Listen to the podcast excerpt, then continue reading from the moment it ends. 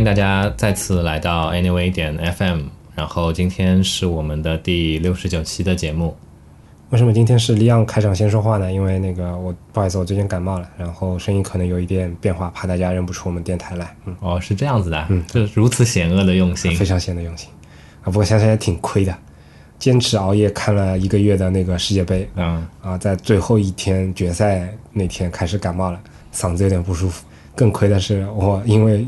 某种机缘巧合，看了一个月的世界杯，我居然在最后的一天买了优酷的会员。那感觉优酷还是往事不要重提。我们赶紧切入今天的主题啊！今天想跟大家谈一个，不光对于设计师吧，对于很多现代人来说都是非常严重的一个问题——拖延症。嗯，这个懒癌，哎，懒癌。大家了解我台的风格的都知道，哎呀，本台两个主播都是懒癌的那个。中晚期患者对吧？我可能已经是那个晚四期那种了啊。其实我觉得懒癌对吧？嗯，懒懒癌这种癌症，嗯，相对来说还是类似糖尿病，是一种伴随着你的人生就是一直走下去的这种病。如果你控制得当的话，其实对这个生命是不会造成太大的这个危害的。糖尿病不会吗？不会啊，你坚持打胰岛素啊什么的话，其实只要控制控制住的话，anyway，anyway，我不太熟。那你看，利昂早早的就给我们的拖延症定下如此高尚的那个基调，对吧？开始今天的主题之之前呢，有一些反听众反馈要跟大家做一下。上一期的节目，大家应该有印象的朋友应该还记得，我们是聊了那个旅游，嗯，其实挺出乎我的意料的，就是对于如此跑题严重的一个话题，大家的那个，其实我们克制了，这么短短的时间，其实很多东西都都聊不深，对吧？所以是个坑嘛，后面会有第二、第三期的啦。但不管怎么说，听众们给我们发来了大量的反馈，我这边也来跟大家那个口头播报一下吧。嗯嗯嗯。先是第一台的主播米饭侠 Riceman 同学，对吧？他那天听完节目之后，跟这个名字不用逼掉吗？不用。嗯，因为他毕竟是在美国那边工作的嘛，所以对美国的情况他肯定要比我们了解的更深刻一点。但是呢，他也是比较客观的。他说，就是美国那边的情况，他其实也没有办法知根知底，所以说他很客观的跟我说，他想告诉我一些美国那边他的一些观察，就不代表他的观点，只是说他在看到的一些现象。我觉得其实还挺有挺有参考价值的，所以拿出来跟大家那个说一下。我给大家前情提要一下，就是上期节目我说到我在辛辛那提去参观一个博物馆的时候。发现博物馆那边有一个很大的儿童乐园，然后儿童乐园里面呢，其实很多儿童玩乐的设施跟我感觉跟国内的不一样，就它不是跟你崇尚说，哎呀，我要去做科学家，我要去做医生啊，我要去做老师啊这种，它更多的。场所跟更多的玩乐的一些设备，其实是让你练习去，比如说做一个工人，比如说做一个邮递员这种，相对来讲，在中国人看起来比较偏低端的一些工作。我说我一开始觉得这个事情挺了不起的，因为他们挺平等对待所有这些工种的。但是还有一种阴谋论的说法是说，因为辛辛那提当地是黑人比较多，所以执政的白人是想要让更多的黑人继续做那些低端的工作。但是那个呃，米饭侠给我带来的一个线索是说，据他的观察。在美国，他接触的这些人里面，不管是黑人还是白人，不管是有钱人还是没钱人，甚至是那些教育背景非常好的，都是那个常春藤出来的，他们在他的人生经历当中，多多少少都会有一段那个非常艰难困苦的打工的生活。为什么会这样呢？因为跟中国的这种教育方式以及家长和儿女的关系不同，美国大部分的家庭真的是一到十八岁，爸妈就不再管你了，所以很多人在成年之后。尤其是在刚刚成年，比如说在读大学的那段时间，可能工作能力还没有那么的强，没有办法赚到足够的钱的时候，他真的只有去做那些，比如说刷盘子啊，比如说在披萨店给披萨打包啊，等等这种这种非常重体力的这些这些工作。我刚才听差了，我以为你要说的是在披萨店给披萨打工啊。Anyway，反正就他说，哪怕是那些教育背景比较好的同学。他可能也要工作了几年之后才能还清大学期间贷的那个教育贷款。一方面这笔钱比较多，另外一方面爸妈也不会在那边背后给你出很多钱这样子的。好，嗯，你不说还有别的反馈吗？另外一些反馈是关于李阳提到一个九龙城寨，对吧？嗯嗯。呃，其实九龙城寨在各种影视作品啊以及各种各种媒介其实有很多很多的报道嘛。我相信大家多少会有一些。呃，熟悉的，所以说，当我们在上一期节目说完，在参考链接里面简单放了一个链接之后，很多朋友给我们带来了一些补充，嗯，比如说有一个来自于《华尔街日报》的做的一个专题，非常有意思。我没有看全啊，但是它既有采访，然后又有一些纪录片形式的这种这种记录形式的这种报道，然后还有一些照片，呃，非常有参考价值。我觉得其实九龙城寨这个话题还蛮有意思的。哎，其实它消失的那个时间段跟我们还是相对来说，至少跟我们这个年纪还是有一部分的重合的。嗯，对，但是呢，很好玩或者说很可笑的一件事情是说，其实我们我们是从来都没有就说亲身的去接触过这样的一个地方的。我们的所获取到的所有的这些信息，全都是来自一些演绎过的，无论是影视作品也好，还是文学作品也好，对吧？但是恰恰就是这样的一个演绎过的这样的一个结果，会带给我们可能它的真实的九龙城寨，并没有我们想象的那么的浪漫，那么的那么的酷。从它的这个本身的角度来说，它可能就仅仅只是一个贫民窟而已。对，anyway，反正那个九龙城寨我们就不展开了。穿匡威的兔子的这个朋友发来的华尔街的这个专题，大家可以去看一下。啊，另外一个听众名字叫九个九，他给李昂做了一个补充啊，就是李昂上次提到那个乔治卢卡斯，嗯，啊，作为南方人，这个不能念错。可以，可以，可以，可以，可以，鼓掌，鼓掌。乔治卢卡斯拍的另外一部非常有视觉风格特色的场景都是白白的那个片子，名字叫《五百年后》。哎，对，对，对，对，对吧？对，老实说，我也没有看过，但是看了那些截图之后，我觉得哎，特别有意思。有机会我一定要去看。为什么我记不住他的名字了？我是二零零五年前后看的。哇，你记得这么清楚？我记得非常清楚，我是用这个电驴在 VeryCD 上面下载下来的。呃，好，那那个今天开头部分的听众反馈就做到这边，非常感谢大家给我们的踊跃留言跟评论，包括那个敌台主播。哎，其实最近我觉得我跟各个敌台的互动还挺多的，我上一期居然还抽中了另外一家敌台的那个有奖捐款了。然后他们是什么奖啊？他们是每是每个月还是每每一期？好像是每个月会在那个历史上他给他们嗯捐款过的听众里面去随机抽两位，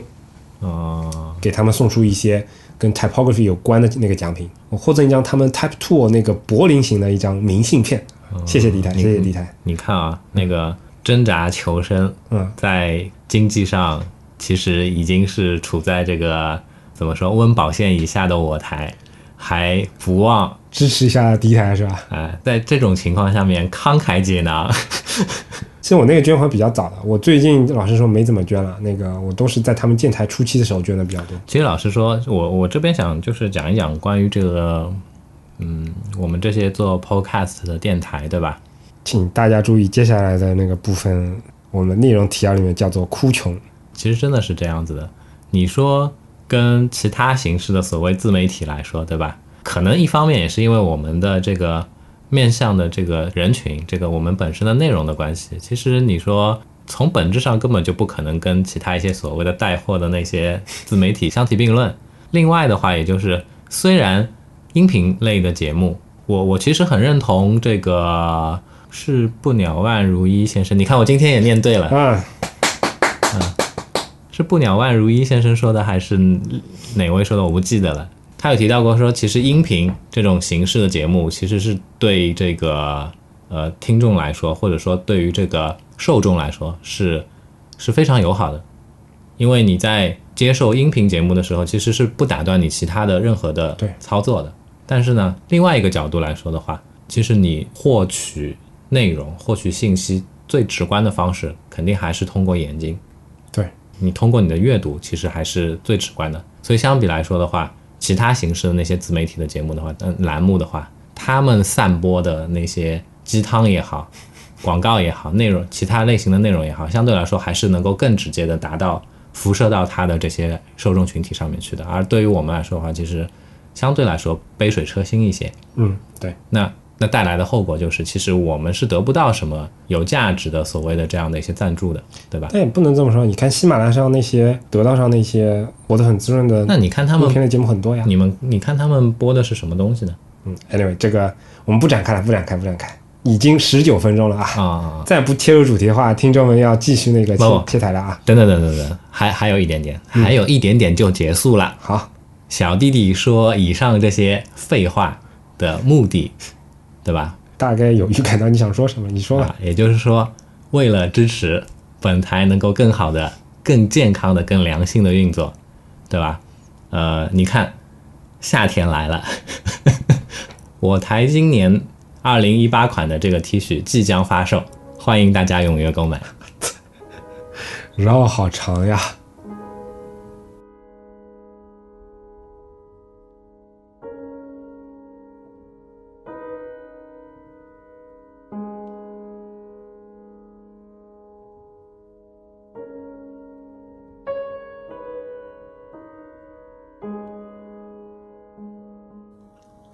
说实话，拖延症这个话题，我其实内心是比较惶恐的这个问题。嗯我以前看过一本书，反正这个名字也不足为提吧，就是很典型那种教你剖析那个拖延症这个话题的这个这个书。这个书我看到一半看不下去了，并不是因为它无聊，或者说它讲的太不好，这讲太好了，啊，讲太好了。就他说的那些根源，我感觉是我以前内心非常抵触、不愿意去承认的那些部分。嗯但经他这么一说，我就觉得，哎，还真的是这么一回事情。嗯你就那本书翻到一半，就会有一种好像那种怎么讲，你躺在一张椅子上，被人彻彻底底的从头到尾的 把你的内内心全部翻出来那种感觉。所以那本书其实我也没有看完，嗯我也没有看到说那个怎么解决啊，怎么改善这部分啊。然后我的拖延症也就继续现在是这样的。从另外一个角度来说啊，我们来聊拖延症或者说懒癌这件事情，我觉得是再适合不过的。为什么呢？就是从病人的角度来来跟你切身的去分享一下我们各自的这样的一个患病的经历嘛，对吧？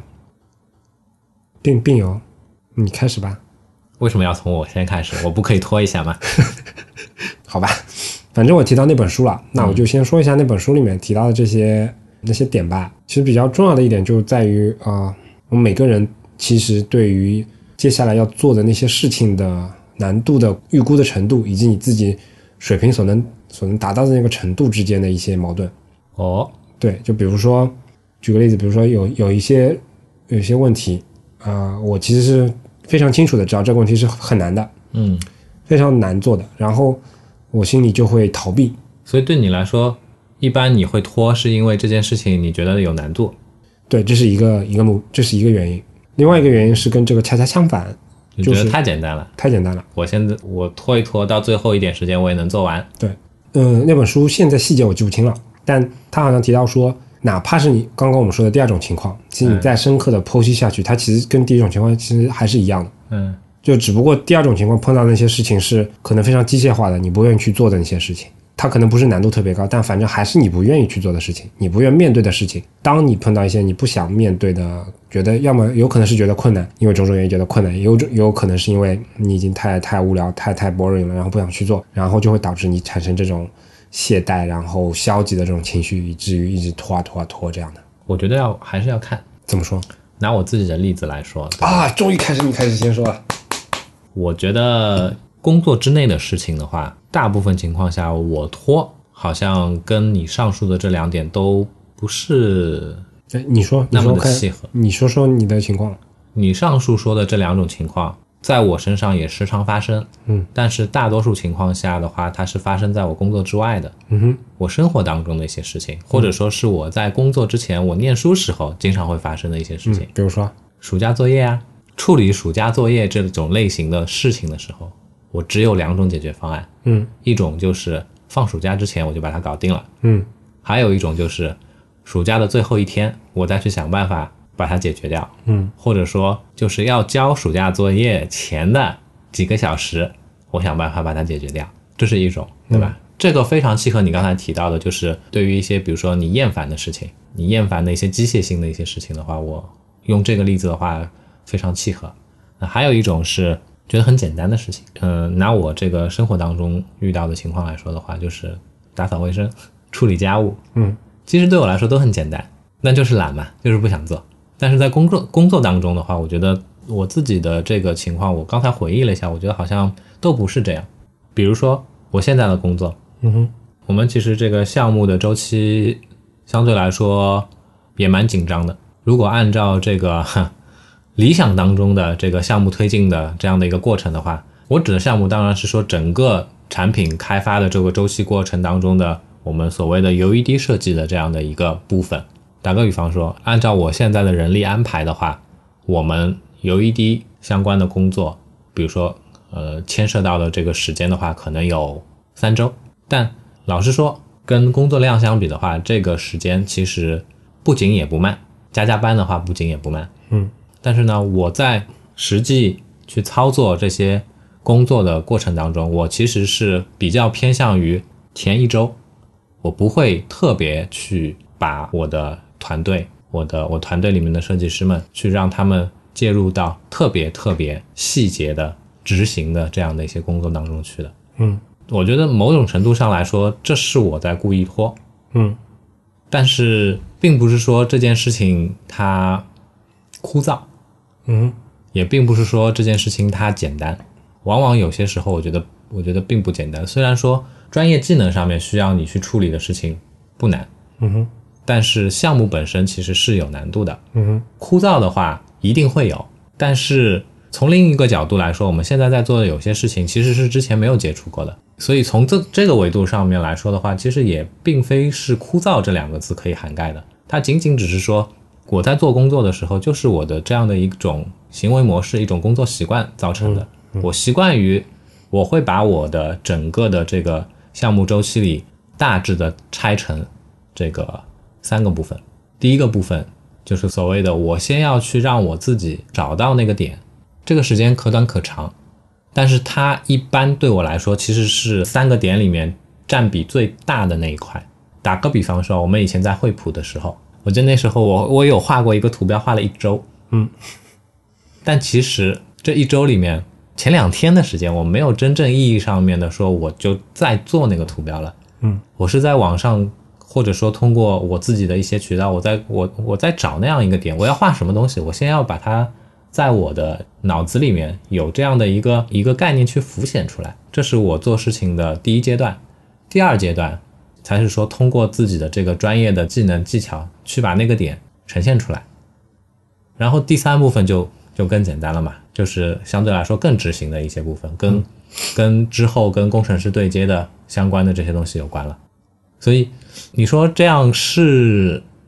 这样是拖延症，是懒癌，但是但是好像又跟刚才对，我觉得听下来你你这个还好，我觉得我我会比你要极端的多。哦嗯我觉得我的工作脾气可以分两部分吧，啊就是一个是可能作为 leader，嗯另一个可能是作为自己去做设计这两个角色。其实作为第一个角色，其实我我有时候的感觉会跟你有点像，嗯就是对我来说，一个需求过来，我这边做的事情可能就是在前期的阶段，可能帮他产出一些一些小问题，比如说啊、这个东西它可能牵扯到要要要这个 logo 啊，要那个素材啊这些东西。那这个如果他我我们这边同学他不知道去哪里要，或者说怎么 handle 的话，那可能我们把一些前期的东西给搞定掉，然后接下来那个东西，可能项目按照长短不一样，就肯定不可能每个项目都同样的去对待，但经常我也会觉得说，那个这个事情我们自己做的时候，虽然要抓紧去做，但是但是其实去 deliver 的时候，其实还是就像你说的，可以去拖一拖，因为我觉得这个拖，呃。有几个原因吧，比如说，按照我们现在不太成熟的企业的这样的一个文化来讲，就是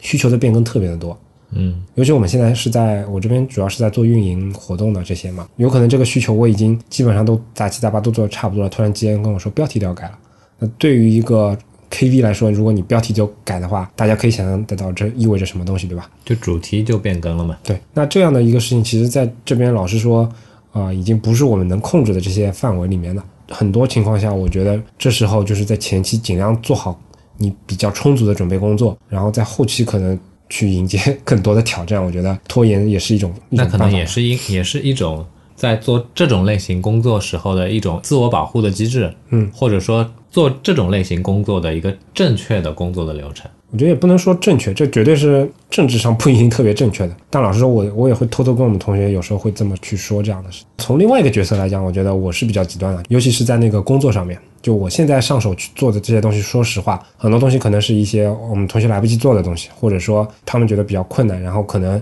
这个工作量并不一定特别的大，但有可能它是牵涉到比较烦的一些开发的细节啊等等这种东西，那我会帮他们去解决，然后我自己也会去做这些东西。那做这些东西的时候，说实话，我是拖延症拖得特别厉害的，因为我对我自己的手速比较有自信，所以说，嗯，你这个东西如果你跟我说二十六号要，那我那就意味着我二十六号早上开始做，但是我肯定保证在你那个当天当天能够帮你把这个东西做完。就像前面说的，我会把一些前期的准备工作可能做好，就比如说这个呃了解需清楚这个东西到底是给什么平台做呀，然后它最后输出的要求是什么啊，然后跟那个接口人是谁啊，这个东西上线时候还有一些上线之后还有一些什么限制，这些可能会了解清楚。但是老实说，我都不会开工，我一直会等到最后一天才会去做，因为我觉得这不是很专业。而且我也觉得这不是很健康，但我还是可以很诚实的跟大家说，这虽然是我身上的毛病，但是这确实是我的一种工作方式。当然，我指的是那些工作量不会特别大的，比如说我现在要做一个一分钟的视频，那我最后一天来做，的肯定来不及，你说是吧？嗯，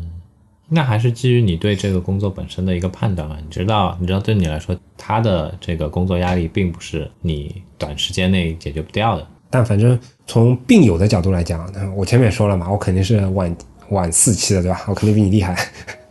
这个也要跟我比一比。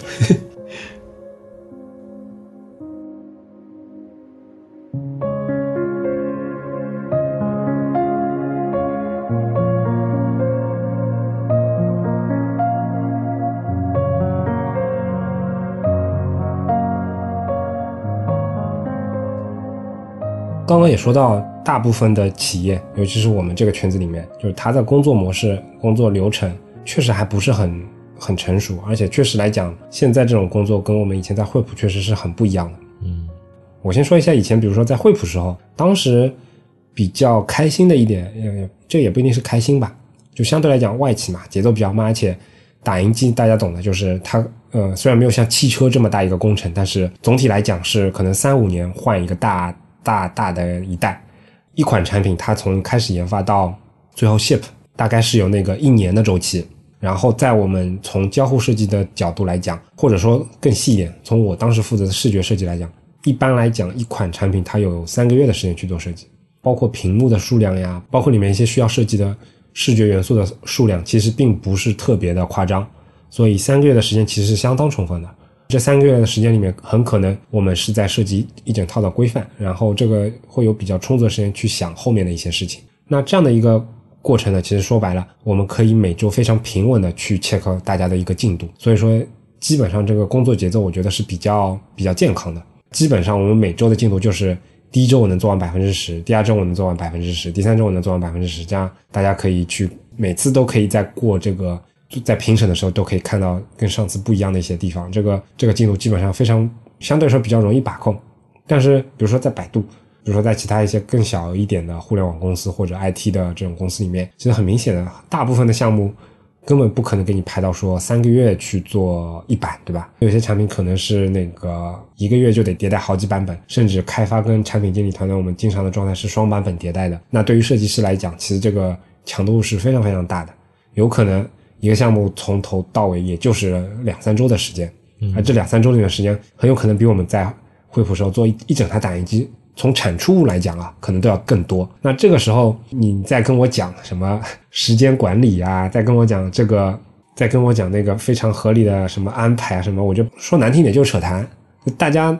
经历过的肯定都知道，就是我们给排期给排期，说的很好听就是啊，你排我排大家排对吧？但一个很经常的状况就是这个项目它就是倒排的，发版定下来是哪几天？或者可以说，其实我们现在在经历的一些项目，基本上都是就姐姐姐姐指到的是以这种就是发布日期，嗯，发版日期确定了，嗯，然后然后往后排的这样的一个阶段，对，而且作为整个这个工程的这样的一个环节当中呢我们所谓的这个 UED 设计或者说这个 UI 设计的这一环节，往往其实给到的在整个项目当中给到的这个时间可以说是最少的。老实说，这也拜越来越先进的生产力工具的进化所赐，嗯，就比如说现在。大家都提倡什么敏捷开发，对吧？对吧？你像我们产品，以前有些产品它可能每天都会 build 两次。你要做一些什么小的功能啊、大的 feature 啊这种东西，其实验证的速度是非常快的。嗯，我很可能一个产品，哪怕已经到最后开发到成品的 coding 的这个阶段了，如果出来效果不好，我再重新打回去重做，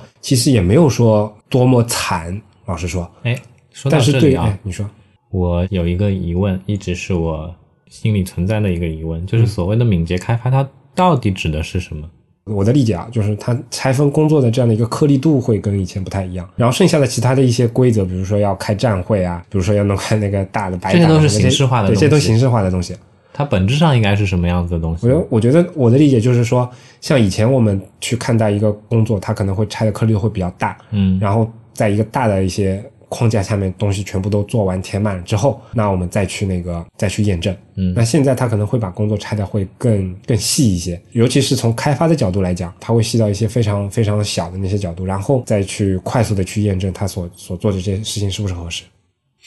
嗯，那在这个过程当中，会不会说，因为他每一次验证的都是一个部分，会不会说这样的一个形式走下来的话，很难去把控一个完整的？我经历过那些项目，我就觉得在一开始的时候拆分这些任务的时候，嗯其实这些大部分情况下是产品经理跟那个开发的老板会一起去做这个事情吧。嗯但这个挺看重这个经验的，就如果你在这部分的工作没有做好的话，那后期确实会碰到你说的那些问题。嗯老实说，因为我们之前的团队基本上两种传统的瀑布啊，什么现在的那个敏捷啊，其实都有都有去尝试。但是从我的个人感官来想，其实对于设计师来说，每每你会发现，就是虽然我们也会去参加那个站会，但这样的一个模式对我们设计师的改变来说，相对来说并没有那么的大。老实说，我没有细想过这个问题，嗯我不太清楚最核心的一些原因，有可能是说从设计的角度来讲，它很难，本来就很难去做一个拆分。程序员他每年的工作量可以考核成多少行代码，解决了多少个 bug，嗯或者说上了更改了多少个框架之类的。嗯但是对于设计师来说，呃，你没有办法完全按照量化的一个指标来进行那个考量，而且就是对于程序员来说，至少我当时看到的那些程序员，就是你懂的，就是写一个 app，它里面就像你前面提到的，哪怕一个很小的功能，它有可能里面用到的一些接口啊，牵涉到的一些老的一些代码，其实它的一些牵涉面是很广的。但其实对于设计师来说，一般来讲，这个不会那么的夸张。大部分的产品可能你你能你也能想到那个状态嘛，视觉可能就一到两个人，交互一个人，对外的接口可能就是负责帮你开发的人，然后跟你负责需求的产品经理，这样的一个相对来讲更状态更透明一些。嗯不过老师，我也不是那个，我不太熟这个它背后真正的一个运作的机理，或者说它存在的意义，我只能从我一个相对来说比较肤浅的这个角度来谈一下我的那个感受。而且我相信每个公司对于敏捷开发的理解，它都是有些不太一样的，然后真正执行起来的那个方式方法也会有点不太一样的。嗯，因为为什么会问这个问题啊？是因为我在实际的工作当中，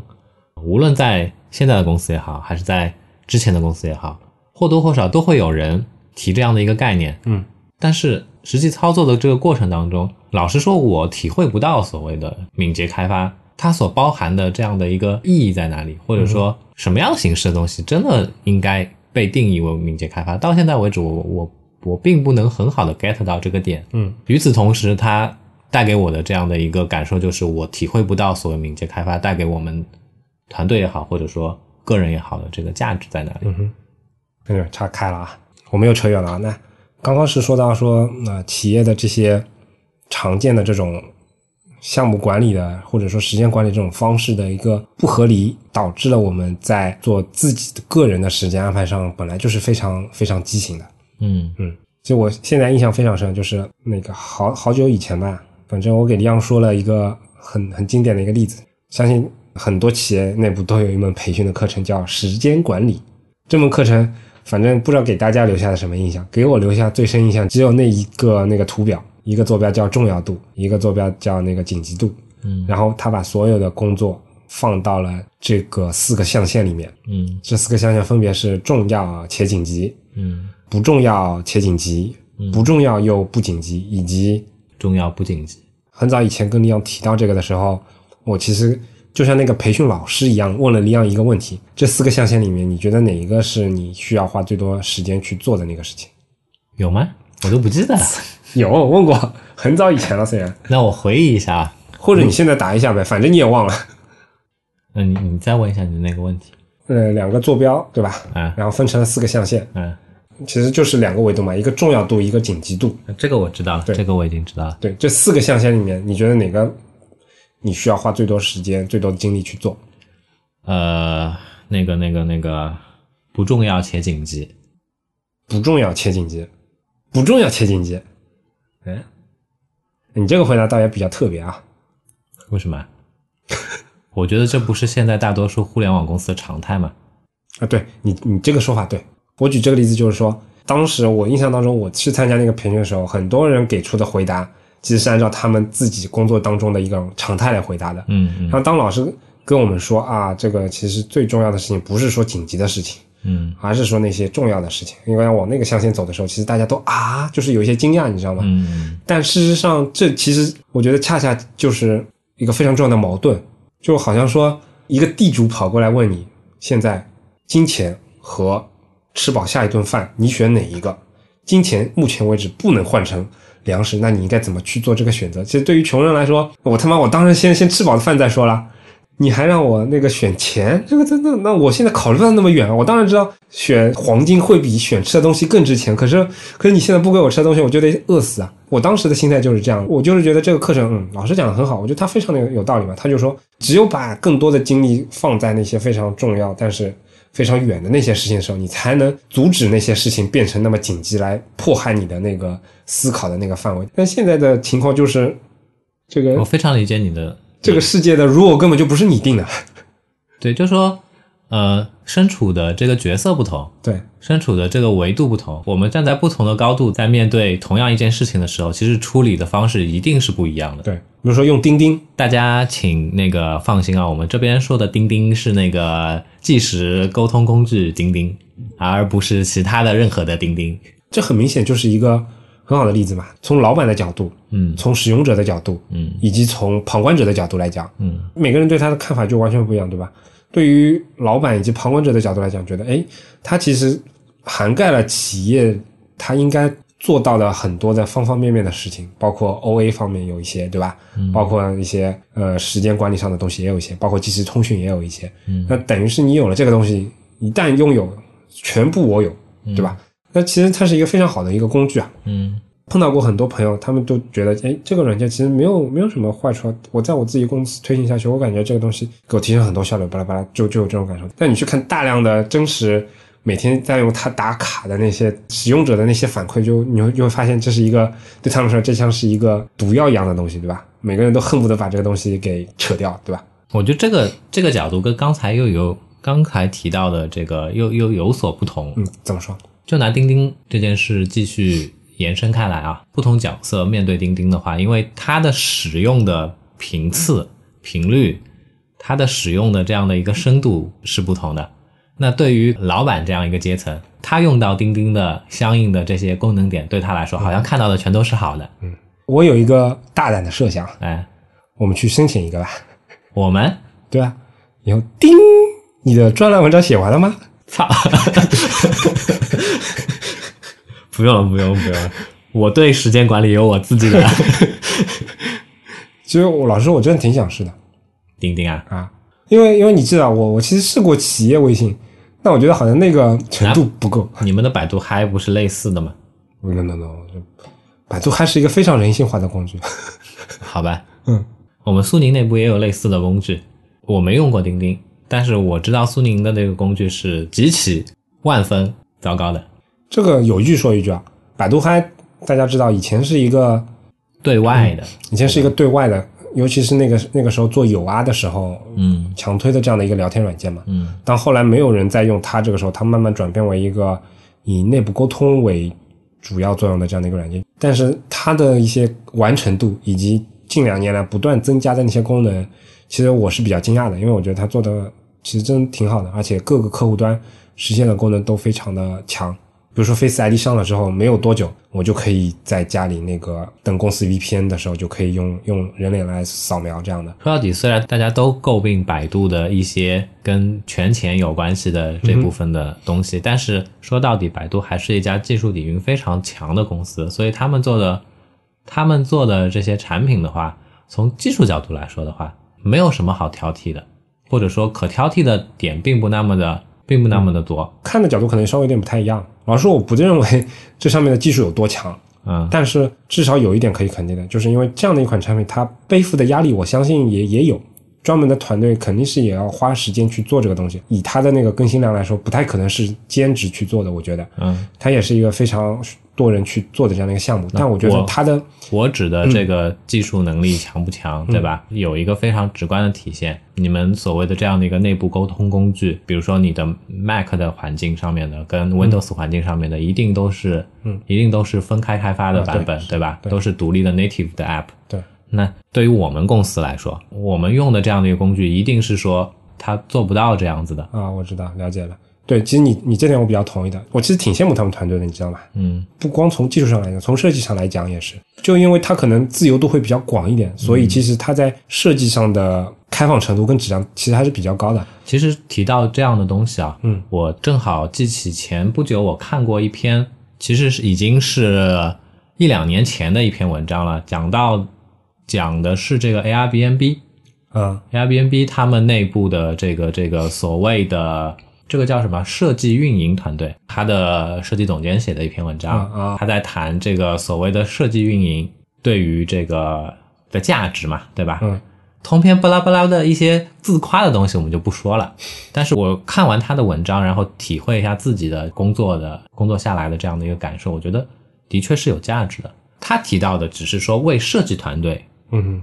服务的这个一系列的这种工具也好，或者说方法也好，这些东西是为设计团队提供的。像百度嗨这些的话，它可能可能牵涉面更广一些，是整个公司层面的。其实为公司层面也好，也为设计团队这个层面也好，这样的东西现在其实是缺乏的。嗯至少在国内，大多数的公司都是缺乏的，没有人做，没有人关心，没有人真正意义上面会去对这些东西去花心思。对，造成的结果就是，员工在工作的时候不得不去忍受一些非常非常低效的，跟同时期这些外部应用相比非常非常低效的这样的一些低能的工具。是的，嗯，又跑偏了是吧？对，我们其实应该一直在聊这个拖延症、懒癌的事情，其实我觉得也有关系。继续再往下深入去聊一聊所谓的这个设计运营吧。这个有点远吧？我还有提纲没有说完呢。让我聊一些，聊聊聊一下下，马上就啊，结束了。那你继续，你继续。就举一个例子，也是这个杰杰你之前有跟我提过的一个例子，比如说 Zipline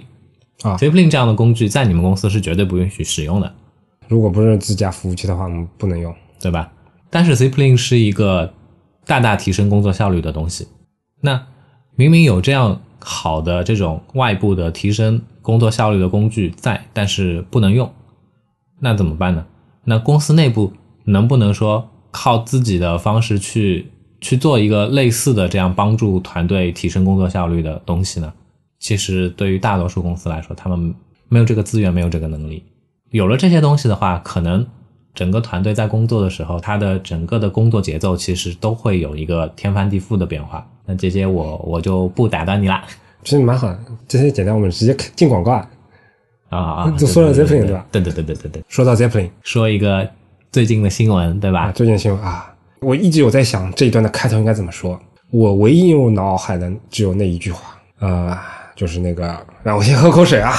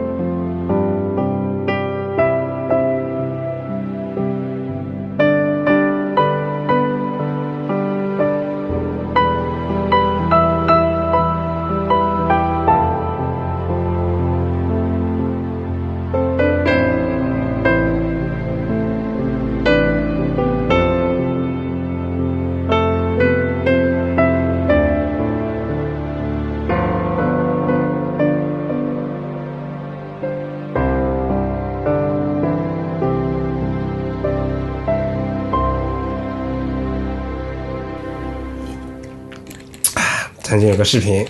一位伟人在喝了一口水之后说了一句话，原话叫什么来着？This is a day I've been looking forward to for two and a half years。好！你基调拔的这么高的？哎，拔得高啊！基调虽然有点高，但是先让我把那个话题转过来啊。前面提到那个 Zeppelin 嘛，虽然这两年市面上各种 Zeppelin 作为它的那些竞品的软件其实非常多嘛，嗯，从个人开发的到大团队开发的，老实说有一点，我觉得从美学的角度来讲，Zeppelin 一直是我的最爱。哪怕有时候，比如说我不需要去做一个完整的输出或者说那个标注的时候，我也会把它导到 Zeppelin 里面之后，然后手动去截图来给开发工程师们去看，或者做类似这样的一个标注这样的一个事情。就因为我觉得有些工具它可能是我喜欢，有些工具它可能比较顺手，有些工具我可能是比较开发的那个技术比较强，做的其他东西做不了。但就有些东西我会觉得它的设计做的比较好。其实我觉得对于大部分设计师多多少少都会有这样的一种颜值控吧，应该来讲。嗯，对，Zeppelin 就是一个一种情节。Zeppelin 就是这样的一个从可能一开始我其实就挺喜欢的这样一个产品吧。嗯，然后他们最近其实也做了，也不能说最近，一直以来他们其实也是在开拓他们的疆域嘛，对吧？嗯，从一开始最早的时候只支持我最我记得最早是只支持 Sketch 嘛，对吧？嗯，然后后来支持了那个 Photoshop，然后后来又有新闻说他们也会支持那个 Figma，然后在 Adobe XD 那个更新之后，当时也是两家人一起发邮件说那个 Zeppelin 会支持那个 XD 嘛，包括今天有新闻说他们会支持那个 Windows 上的那个 Adobe XD 嘛，对吧？那为什么要说那个啊，那话锋一转啊，，话锋一转，为什么我说今天是一个我等了两年半的日子呢？其实挺巧的，乔老爷子本来的原话就是等了两年半嘛，对吧？啊，期待了两年半，然后我台差不多也是两年半多一点吧。嗯嗯，我们终于有了一个真正意义上的，呃赞助商啊，给那个 Adobe 爸大，激动的我话都说不清了，就是给 Adobe 爸爸做一个广告。嗯嗯，其实做这样一个广告，嗯，呃，老实说，我内心是非常欢迎的，并不像其他的一些广告对我来说，可哎，能我操，你你 有一种欲拒还迎的那种感受。你怎么能这样呢？真实的想法嘛，对吧？嗯啊，我相信我们之前的一些广告主也会理解我的。嗯，好，理解你，说不下去了，我操。那 anyway，Adobe XD 在最近是算是正式打入了中国。对，正式进入中国市场。其实它的销售策略一直有在变嘛，嗯比如说最早的时候，我记得在长达一年的时间里面，我记得它都是免费的作为 beta 版本来嗯发放给大家使用的。嗯，然后随着哪一次那个 CC 大版本发布之后，它它就变成了一个这个 CC 的一个软件。对，当然，你也可以买全家桶来去使用。是的，然后又到最近，它又开始转变策略了嘛。嗯这个其实最近这个版本其实变化挺大的，因为这个变化不单单是它一个软件，包括像 Adobe 的原来那个 Adobe Preview 那，它支持那个从 Photoshop 啊以及其他一些软件来到手机实时预览嗯你做的设计这样的一个一个 App，对吧？嗯从最近这个版本里面，它直接把这个功能给砍掉了。官方说了一大堆那个理由，但其实说说白了，谁都知道嘛，就是他希望把他们那些做产品 prototype 或者 mockup 这这部分的一个量导到 Adobe XD 上，因为 Adobe XD 它现在是有一个专门的手机上的这样的一个一个 app，就可以实现这样的一个预览的这样功能嘛，对吧？所以说 Adobe 大阿杜比大大肯定是那个着力去推这个东西的。因为对他现在的策略来说，有一种曲线救国的这样的一种感受。Adobe XD 它是就像刚刚姐姐说的，它现在有一个在这个手机端上面的这样一个预览的 App，嗯，然后 Photoshop 它现在没有办法，就是官方是没有办法像以前一样有一个这个官方的在手机端上面的这样一个入口，直接能够让你去预览你在 Photoshop 上面的这些工作内容了。嗯，但是曲线救国的方式就是 XD 现在可以导入 Photoshop 文件。说老实话，一直以来我对于 Sketch 相对来讲还是偏中性、比较温和的这种态度，对吧？但老实说，它最近的几个版本让我让我内心非常的不爽，老实人也发怒了。也是因为最近做的项目的牵涉到的文件的大小可能会跟以前不太一样，嗯，然后类型可能也不太一样，包括可能装的插件的量也不太一样，导致它的性能问题在我这边其实实在是非常的凸显了，稳定性上也确实有一些问题，所以经常是会发生一些啊、那个明显是 bug 的问题。所以你在尝试使用 XD 了吗？对啊，包括我老婆他们公司做的那个项目，嗯其实我也就跟他直接用 XE 来帮他们一起去做了。其实像我老婆，她本来不是做那个产品设计的嘛，但是她其实上手速度还挺快的。不过有一句说一句，在有一些基础功能上的功能还是有一些还是是缺失的，对。但总的来说，因为你你懂的，被 Sketch 的性能虐久了之后，你会发现 X 一确实它在性能上是比较比较好，毕竟是一个从零搭起来的这样的一个平台，以大厂的这种能力去从头开始做一个新的东西，我觉得这个应该不太不不对成什么问题。呃，秉着这个邮局港举的这种态度，对吧？我们是一个有良心、有自己态度的这样的一个这个广告平台，啊广告平台 Adobe XD，我也是不断的在给他机会尝试使用 XD。就像姐姐说的，到目前为止，其实它在一些基础的这些设设计工具以及说设计流程的这个环节上面，它还是有所缺失的，这是没有办法去逃避的一件一个现象。但是大家也也要相信一点，Adobe 爸爸出的软件背后的这样的一个可能性是是非常巨大的。然后与此同时，因为它是 Adobe 爸爸家出的，现行的它的那些其他的强大的这个设计工具，其实已经是 XD 的一个依靠了，不能说这么绝对啊。但是你在使用 XD 的时候，其实如果你能搭配着这个 CC 的其他的一些套件的工具一起去使用的话，这个服用效果一定是不会让你觉得难受的。这已经是我们史上最长的一次口播了。那那个趁着听众们全部那个 大家如果感兴趣的话，对吧？不妨去这个 Adobe 的这个中国官网，是吧？多多下载体验使用。是的。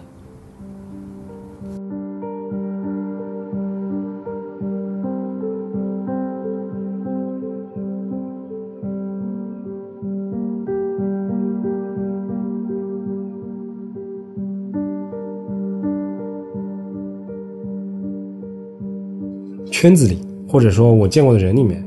说自己有拖延症的人其实也挺多的，但是我个人觉得不可全信。我觉得是这样子的，嗯，这个就跟读书的时候 对对，我就想说这个，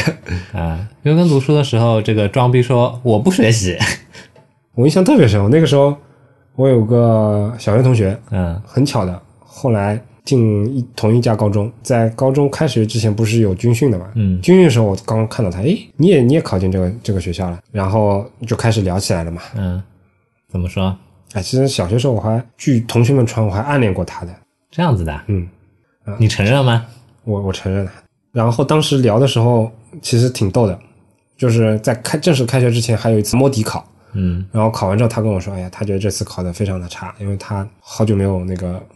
嗯，暑假没有怎么好好复习什么的，他觉得比较沮丧吧。嗯，然后后来也就没有深聊下去了。你没有安慰他吗？我、没有没有。然后接下来我再这就是这就是你一直保持着暗恋的这样的一个阶段的最大的原因。然后再接下来我看到他的时候，就是在年级第一次开年级大会的时候，他在台上分享他的学习经验，因为他考了年级第一。所以带给你的感受是什么？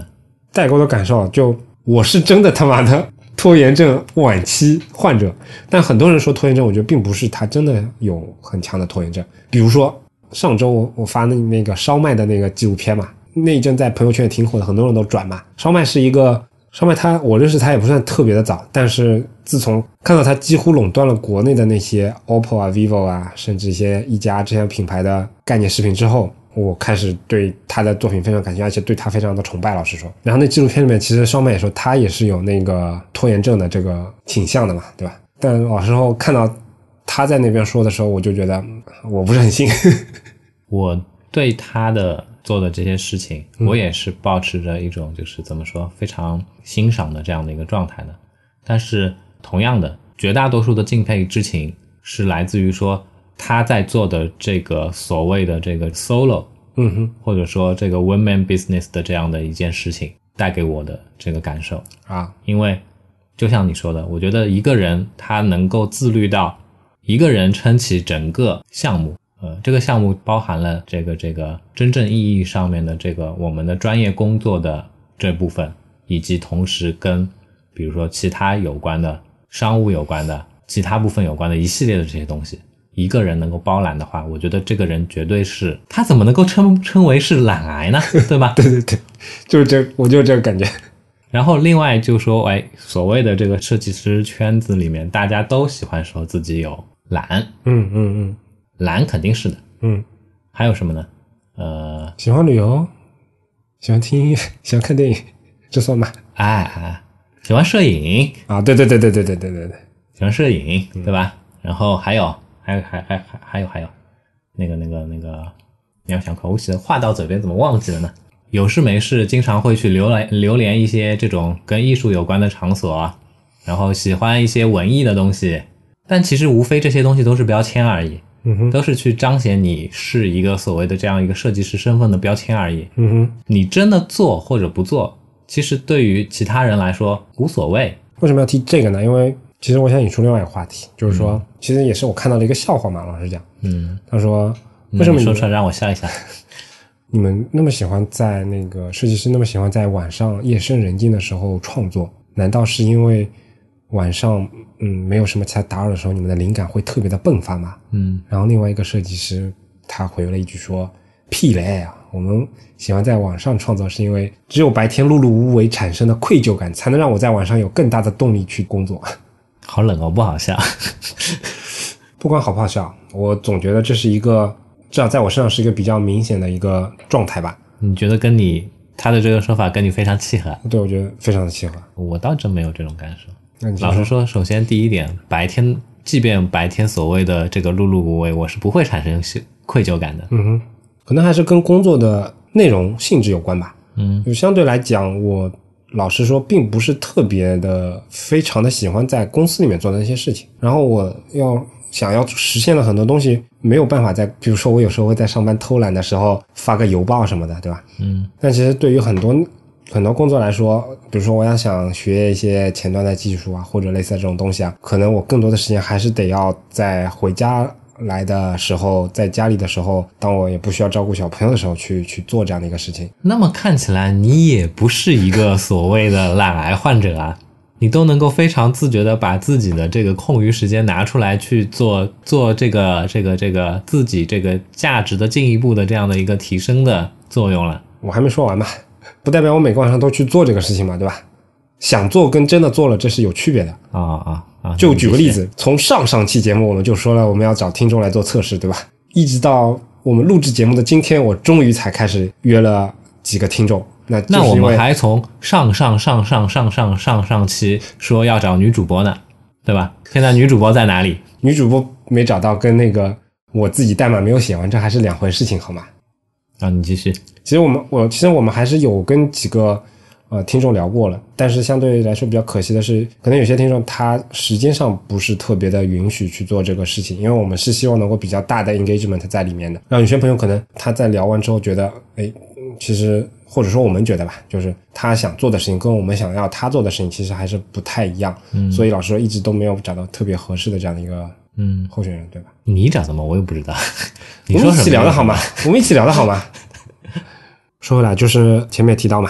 可能我是希望能够在晚上去做这样的一个事情。那当我晚上了，然后什什么其他的事情都处理完了，家务也做完了，然后终于可以静静坐在那边的时候，内心还是会有一些挣扎的，一直会有两种声音嘛，对吧？嗯，一种声音就是啊、你已经没有任何借口了，你可以开始去去写你的代码了。另一个声音是说，哎，你都被 PM 强奸了一天了，看部电影吧，消遣一下吧。嗯，就就其实会一直会有这两种声音在脑袋里旋转嘛，对吧？虽然这个我脑子里是有这两种声音，一个小恶魔，一个小天使在那边争吵的，但不管怎么说，我觉得至少还可能还是有一些机会，我是真的是去做了这么样一些事情的嘛。从我内心来讲，确实多多少少是有一些，就是这个愧疚，也不是说我真的白天什么事情都没有干，有可能是说效率不太高，另外一种可能是干了自己并不是那么心甘情愿的事情之后，有了一些想要去做事情这样的一个冲动吧，应该应该这么说。嗯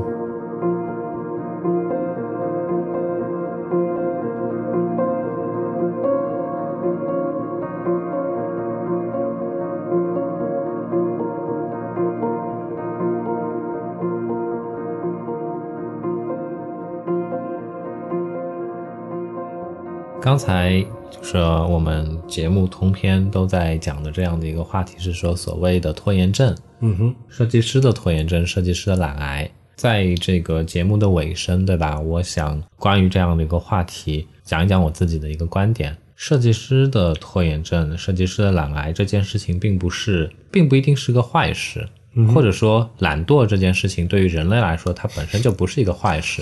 对吧？嗯，拿这个心灵鸡汤的这样的一个角度来说，因为人懒惰，所以他才能变成现在的人。嗯可能那些不懒惰的，他现在还是还是这个山里面的山里面的这个这个黑猩猩。因为我们懒惰，所以我们才想要去想办法，说可以可以去制造一些工具，去制造一些新的这样的一些工作的流程，去帮助我们能够更高效的工作，可以让我们有更多的时间可以去懒惰。我想想这一段配什么音了？动物世界啊 没有，《太空漫游》里面那个啊，那个黑猩猩用骨头砸其他骨头的那个。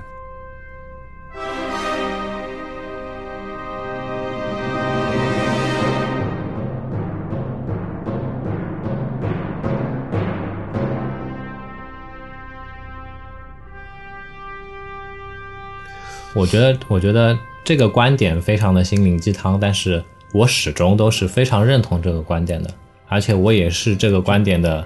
呃，切实的实践者。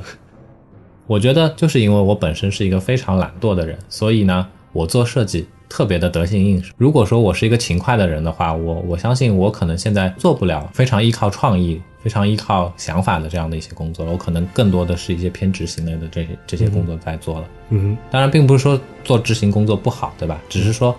从我自己的角度来说，我不擅长做那些东西。上帝给了我一个懒惰的身体、懒惰的脑子，所以我可能更适合做那些。所以说到底，我觉得，啊、懒不懒，或者说有没有拖延症，其实更多还是性格上的一个问题吧。嗯我们也其实不太应该非常狭隘的说设计师他就是懒惰的。就举我跟我老婆的例子好了，相对来讲，呃，我倒不是说我老婆多勤快，